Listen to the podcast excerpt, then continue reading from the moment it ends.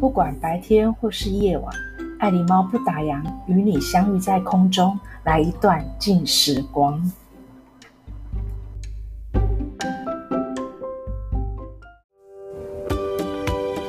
大家好啊，欢迎来到爱狸猫不打烊，好久不见啊！真的是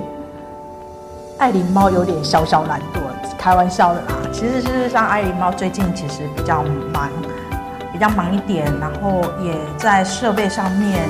有出现一些小问题，所以说呃有一点就是间距比较长。不过我还是会想办法，就是呃让设备可以再更新一下，然后也让我的那个 podcast 不要停止这么久，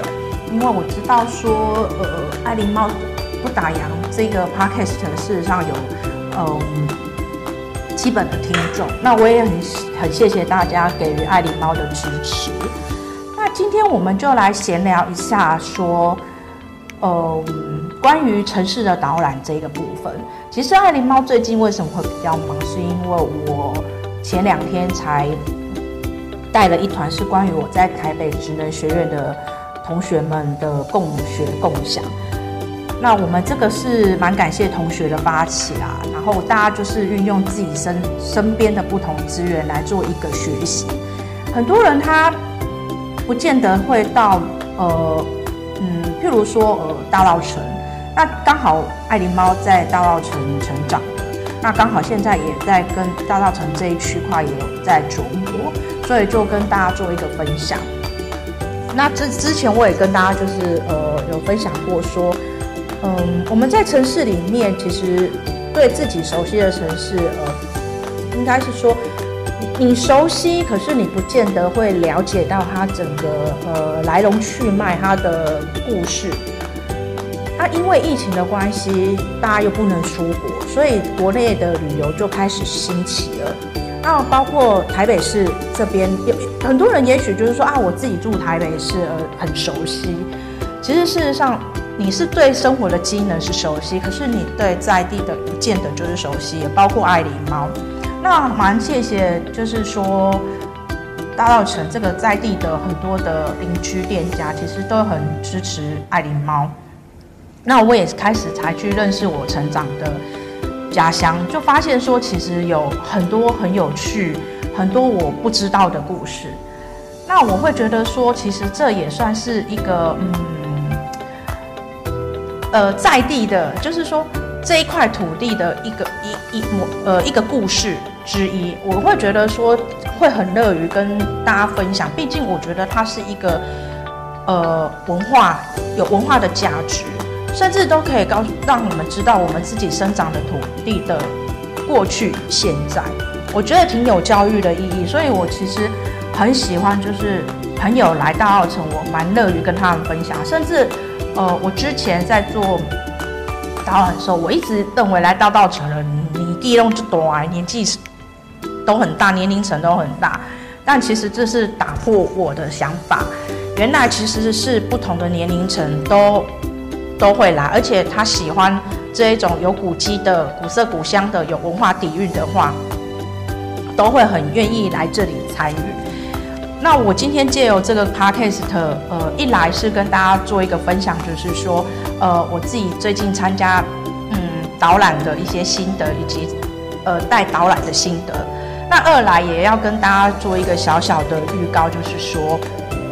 因为这也是应应大家的要求，还有我的那个台北职能学院的老师的鼓励。呃，他认为说，其实你既然都在大澳城了，那为什么不借由 Podcast 来跟大家做一个大稻埕的分享？但我觉得说自己本身又不是在这里非常非常专业的，像很多很多的文史工作者，很多导览老师，他们讲的都是很专业。我我觉得我并不是，但是我是属于说。会用一个故事形态，或者自己的心得，或者我看到什么，我阅读什么，我是很真性情的跟大家做一个分享。我是会采取是比较不会那么流于形式的方式去跟大家做一个互动。我也希望说，来大稻埕的朋友们，就是在走读的过程之中，呃，可以把你的想法提出来，把你的见解。提出来，我觉得这是一件蛮有趣的事情。像之前就是有很多的朋友来，其实他来过大澳城，他来过办呃买过礼呃那个南北杂货，可是他不见得就是说会走到某一个区区区段，或者说有的客人他会跟我分享说，哎，他来哪一间中药行买中药材，哎，我觉得这都很好啊。或者是有些朋友他就会说，哎，我喜欢吃假一斤诶米粉汤，哦，还是我假黑鹅呆，哎，我觉得这很有意思哦。所以说，呃，我我就的想法是比较跳脱一般的。再来是我我后来有发现说，这跟我在旅游业闯荡多年，呃的元素有关系。就是说，哎，因为我们做国外团做久了，然后也也有去。去旅游旅行过啊，再到国到处去国外旅行，那你会去看人家的城市的一个特色，啊，包括就是我们刚才讲的建筑或在地文化，那就会有这一些啊，长期下来的这一些呃因素的构成，所以这也就是会累积到我现在在呃做这个导览的部分，或者是分享故事的部分的时候，它会是我内。之前呃化成内在的元素，呃所产生的。那这我就分享说，我最近就是参加呃导览活动，就是你自己去导览，你你还是要去参加一些不同的导览活动。为什么？其实去听听不同的老师呃的解说，每一个老师他在解说的一些点，不见得你都知道，甚至有些故事或者事件，哎，其实自己不知道，所以。我去参加的时候，我基本上都抱着学习的心情，还有就是说去去跟呃前辈多学习，因为你多学习之后，其实你会画把它整理后，再用自己的语言可以跟有缘人做一个分享。那其实，嗯、我要怎么说呢？参加导览这个部分的话，其实。我的角度比较不一样啊，一般人来参加导览，他是想要多认识在地的。那我参加导览是想说，除了认识在地之外，当然就刚才我讲的学习。不过爱琳猫是真的蛮少参加导览，只是说刚好这两个礼拜因因缘际会的去参加了导览，其实让我有另外一些思考。其实这也就是我觉得参加导览另外的一个。学习的层面跟刺激，当然在上个月的时候，大呃青鸟书局比较遗憾的是，这间书局它其实是在大稻城是有本来是有书店的，可是因为疫情的关系，它必须跟大稻城告别了。结果呢，我现在要去青鸟书局，就变成要出城，大稻城的城，我常常就说我出城出去，然后。我会觉得其实蛮蛮无奈跟蛮可惜的，但我觉得青鸟书局他们也蛮有心的，就是说他们也跟文化部合作，就是在八月份的时候规划一系列关于大稻埕的呃故事。但是如果你去听，你会发现呃每一位呃讲师他会提到大稻埕，但是他会再提到当年的呃当年的那个时代的的氛围。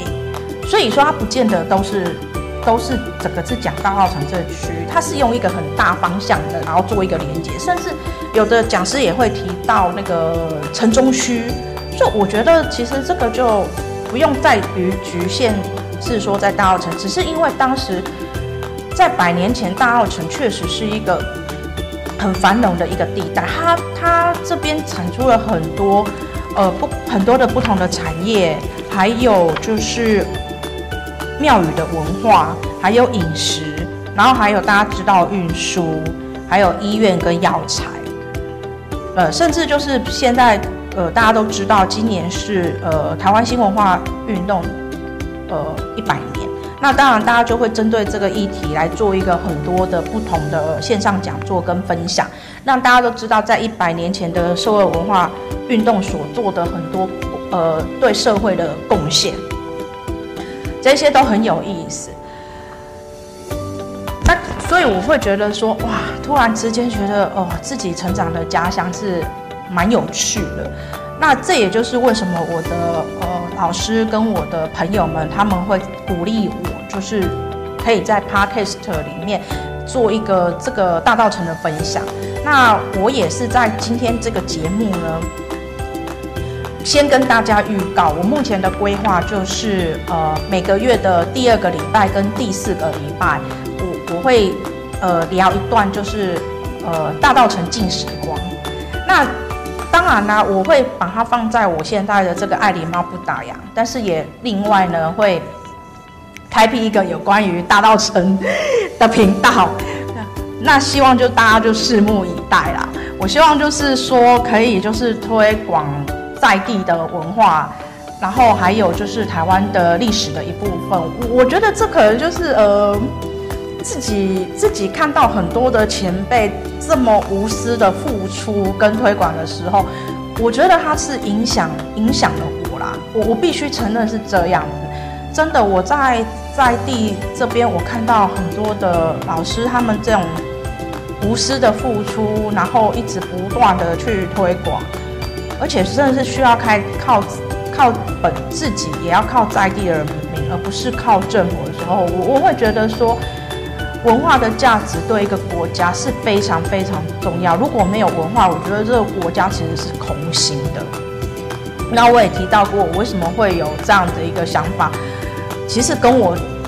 多多年过去，就是去旅游国外，以及我涉猎了很多的，就是关于西方的历史。虽然不敢说多精进，但是有基本的概念的时候，再反过反过来再看自己成长的故乡，其实我我觉得是呃充满的一种蛮可惜的。但是我觉得说不能不能觉得说完全都绝望，而是它是有希望的。然后会觉得说，哎，其实没有人去发掘它，就是要人去想办法挖掘它，来分享给更多的人知道。那也这就是我们后面的人要去承续的。其实我还觉得我蛮乐意做这个事情，因为我觉得这个应该是对对对国家、对社会一点贡献吧。我开玩笑的，不过我我说实在的，我我会觉得说分享。自己故乡的故事，家乡的故事是一件很愉快的事情，因为它不会只有局限在于呃大家所知道的年货大街，它有刚才有提到了，它可以分享到很多的就是饮食运输，还有我刚我也要讲的在地发迹的企业，像大家都知道星光保险，好，星光纺织。哦，这个创办的就是吴国师先生，其实他的发迹就在大稻埕。像最知名的糕点一美，他发呃高先生，他也是发迹在大稻埕。还有大家熟悉的光学企业的汪爷爷，他也是发迹在大澳城。那你说是不是这里有很多很多的故事？那还有这里也是歌谣的发源地。所以说我突然觉得说，哎，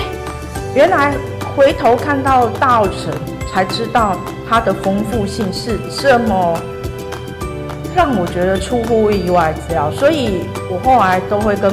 很多人说：“你来大澳城五遍，五遍都不一样。”就像说前几天我带了同学，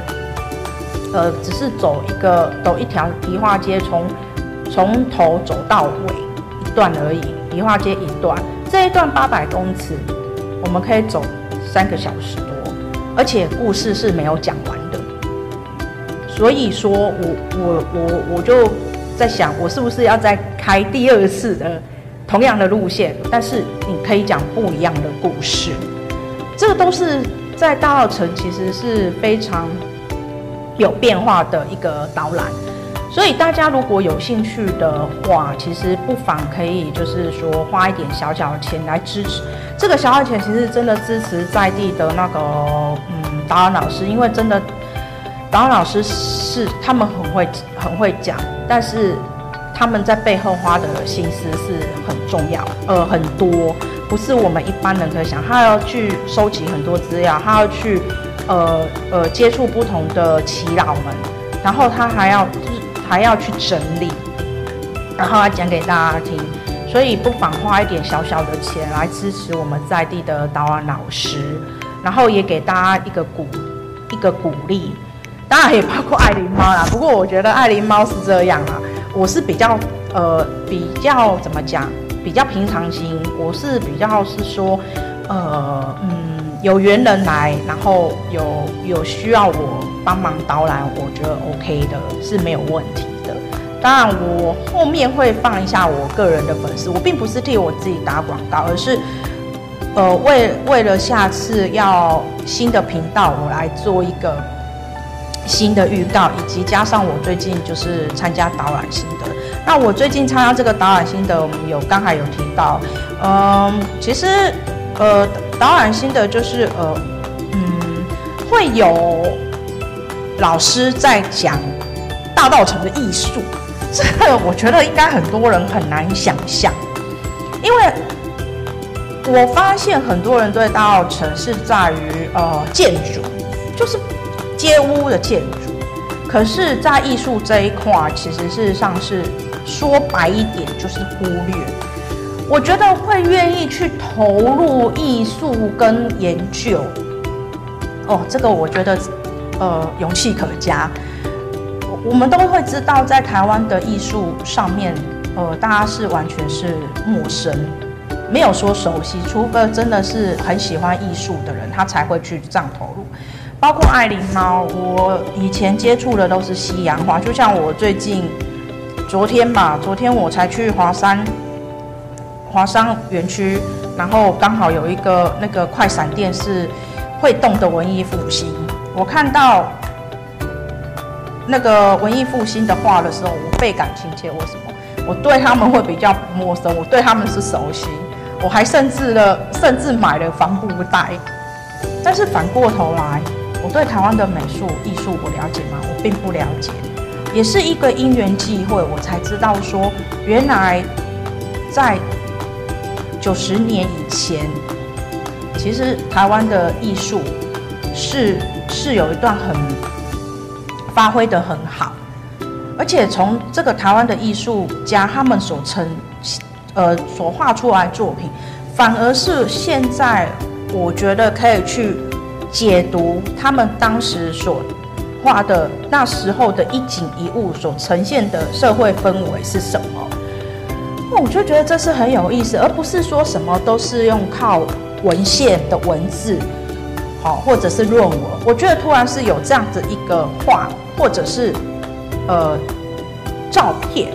反而可以叙述当时的那个时间，那时候的景象是什么？我其实对早期的日本时期的摄影家我比较有概念，可是我却对艺术家除了郭雪湖爷爷之外，我其实没有概念。直到后来我因缘际会的遇到洪国雄老师的时候，我从他身上在讲杨英风这一位当代的呃艺术大师的时候，我觉得这个老师的特质让我觉得很与众不同。他他跟我一样都是出生在大稻城，但是哎，他比我年长很多。但我觉得很难得会有人愿意呃分享有关于台湾的艺术史，而且里面有很多跟大稻埕市有关。那像郭爷爷，他就是大稻城人。然后当当时的很多艺术家其实都会来大稻城取景，所以这个就是让我觉得说有一个新大陆的发现，就是说，呃，换换一个角度去思考，可以借由艺术家的作品跟摄影家的作品来想象、来模拟、来解读，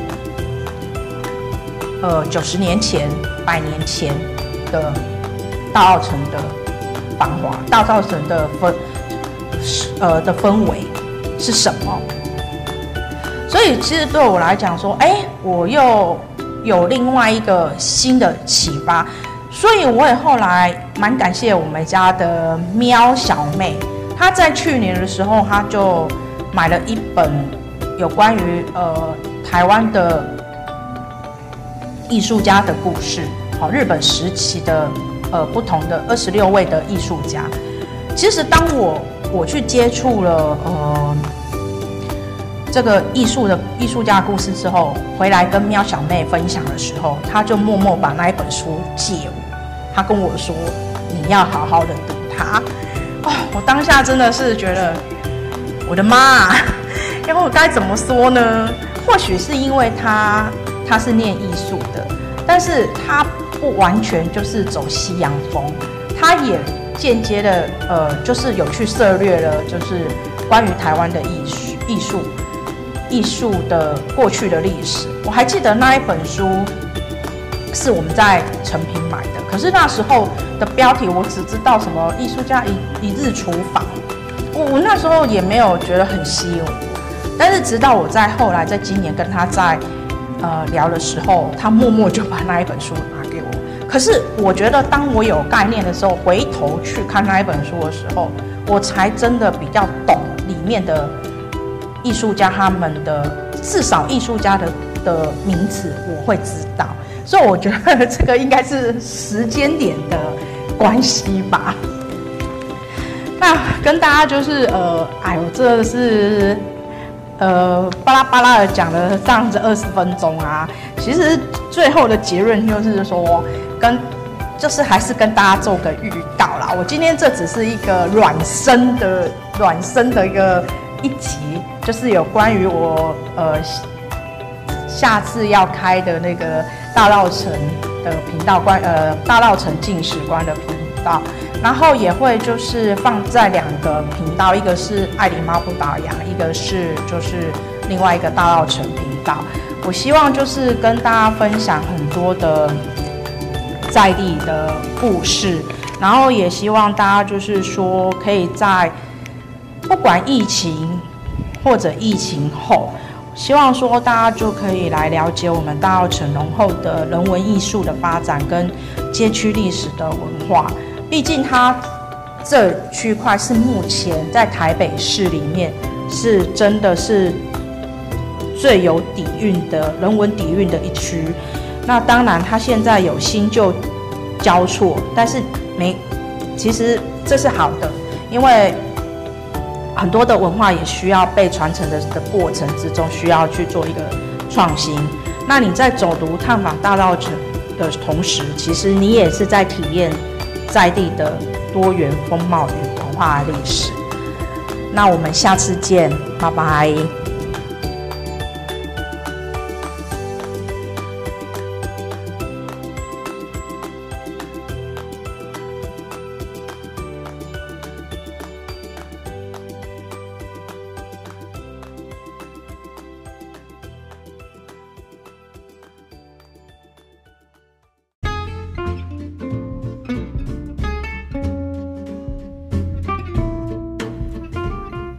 希望今天的节目可以带给你新的启发跟想法。如果你有想要听的内容或者是题材的话，也欢迎你